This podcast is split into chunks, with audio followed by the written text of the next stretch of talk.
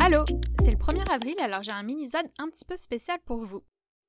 Essayez de définir l'humour, dans votre tête ou à voix haute si c'est le genre de personne que vous êtes. Je vous donne quelques secondes. Ok, je suis prête à parier que ça n'a pas été si facile que ça. Pourquoi? Bah Parce que l'humour, c'est un concept immatériel que même la science a toujours du mal à comprendre. Selon le dictionnaire Robert, c'est une forme d'esprit qui consiste à dégager les aspects plaisants et insolites de la réalité avec un certain détachement. Ok, je suis vraiment pas sûre que cette définition m'a aidé. L'humour peut être léger, il peut être noir, sarcastique, visuel, physique, intellectuel, de mauvais goût, de bon goût, blablabla, etc. Selon Platon et les philosophes grecs, les gens voient de l'humour et rient lorsqu'ils se sentent supérieurs à une version passée d'eux-mêmes ou aux mésaventures d'autres personnes. Pour Freud, l'humour permettrait aux gens de se défouler et de se libérer de tensions et de sentiments de nervosité. Toujours pour lui, c'est pour cette raison que l'humour scatologique, sexuel et controversé fait rire beaucoup de personnes. Il équivaut en fait à la libération d'une énergie de suppression face à quelque chose de tabou. Évidemment, c'est Freud, donc euh, ça va toujours être son explication.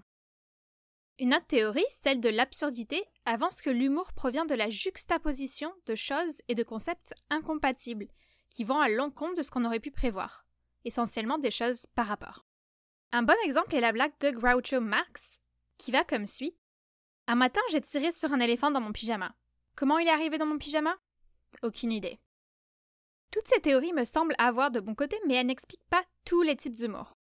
Selon les chercheurs McGraw et Wahen dans un article de 2010, l'humour fonctionne lorsque la personne qui le réceptionne détecte qu'une norme éthique, sociale ou physique a été dérogée, mais que cette dérogation n'est pas très offensive, répréhensible ou vexante. Dans un article de 2012, les mêmes auteurs supportent la théorie qui dit que l'humour est l'addition d'une tragédie et du temps qui passe. Par exemple, un événement vécu comme négatif à l'époque fait rire aujourd'hui. Je vais vous donner un exemple un petit peu gênant pour moi, mais ça va vous faire comprendre si vous n'aviez pas compris. En 2011, je me suis fait enlever un grain de beauté et après la chirurgie, le chirurgien m'a demandé si ça s'était bien passé. Une question assez basique. Je lui ai répondu que oui, mais que j'avais pas aimé la vision de tout le sang sur son gland. Oui, oui, j'ai dit gland au lieu de gant. J'avais 17 ans et honnêtement, j'ai eu envie de disparaître dans un trou noir et de jamais ressortir. Maintenant, dix ans plus tard, quand j'y pense, je trouve ça honnêtement très drôle. Et c'était drôle à l'époque, mais tellement gênant que ça dépassait l'humour de la situation. Comme la distance dans le temps, la distance physique et émotionnelle fonctionne aussi à créer un espace qui autorise le rire. Certains scientifiques théorisent que l'humour joue un rôle dans l'évolution. Selon Gil Greengross, un anthropologue, l'humour est universel à toutes les sociétés humaines, mais aussi chez les grands singes et les rats.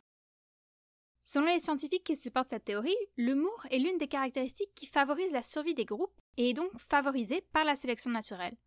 L'humour et le rire créent des liens entre les humains et renforcent la cohésion de groupe, qu'ils soient spontanés ou utilisés comme une stratégie de socialisation, comme par exemple lorsque quelqu'un ponctue une conversation avec une personne qu'il vient de rencontrer de petits rires, même si la discussion n'est pas particulièrement drôle. Encore un exemple ici, lorsque j'étudiais les interactions sociales dans les espaces publics, l'humour était utilisé dans presque toutes les interactions entre des inconnus qui se rencontrent. Par exemple, ce que j'observais souvent, c'était quelqu'un qui abordait un inconnu qui balade son chien et débutait par un compliment et une question sur le chien, en ponctuant la conversation superficielle de petits rires, créant de ce fait un lien social bref mais important. Imaginez cette interaction sans le rire et tout de suite on voit que ça fonctionne clairement pas et que ça crée pas ces liens sociaux importants. Ça peut ne pas paraître très important, mais ces interactions sociales superficielles et brèves sont essentielles au fonctionnement de notre société, et c'est le rire et l'humour qui y contribuent. Maintenant, si on pense au poisson d'avril, parce que aujourd'hui c'est poisson d'avril, de quel genre d'humour il s'agirait? Si on essaie de définir ce qui se passe le 1er avril, c'est essentiellement qu'on tire du plaisir de voir quelqu'un s'humilier légèrement en croyant quelque chose qui n'est pas vrai. Et en écrivant ça, je me rends compte que mon style d'humour peut essentiellement être décrit comme un 1er avril perpétuel, puisque je fais constamment croire aux gens sur un ton super sérieux quelque chose qui est pas vrai, j'observe leur réaction, puis je leur dis que c'était pas vrai. Ma blague préférée, c'est de faire croire à mon conjoint anglophone une traduction complètement fausse d'un mot en français. Par exemple, j'ai réussi à lui faire croire pendant quelques minutes une fois que seahorse en français était cheval de mer et pas hippocampe. Le problème, c'est que depuis, il me croit pas quand je lui donne des vraies traductions. Le 1er avril, c'est essentiellement ça, mais à une plus grande échelle. Selon Matthew Hurley, on rit en fait du plaisir de l'idiotie des autres. Ce qui devrait faire du sens lorsqu'il s'agit d'inconnus, mais quand il s'agit de gens qu'on aime, pas vraiment. Pourtant, tout le monde, ou presque, aime piéger avec humour ses amis et sa famille. Pourquoi? Bah Parce qu'au final, c'est pas l'erreur en elle-même qui nous donne du plaisir, mais la récompense émotionnelle qui découle de la découverte de l'erreur. On n'aurait pas de plaisir à faire des erreurs ou à en faire faire, mais plutôt à les défaire et à les empêcher. Ça serait en fait donc pas drôle de faire croire à quelqu'un que Seahorse est cheval de mer en français si c'était pas suivi par ce moment où on dévoile que non, en fait, c'est hippocampe, pas cheval de mer. Résoudre cette erreur ensemble en riant créerait une connexion humaine reflétant des vues et des valeurs similaires et resserrant ainsi les liens sociaux et la force du groupe. Là encore, donc, l'humour serait essentiel à la survie humaine et donc capital dans l'évolution. Voilà, je vous laisse avec une blague de qualité. Que fait Platon quand ça le démange? Il Socrate. ok, n'oubliez pas de jeter un coup d'œil ou un coup d'oreille au dernier épisode, si c'est pas déjà fait. C'était une super entrevue avec une spécialiste des orques, pas les orques du Seigneur des Anneaux, mais bien les mammifères marins noirs et blancs. Ok, bye bye et bon poisson d'avril, ou bon 1er avril, je sais pas ce qu'on dit. Bye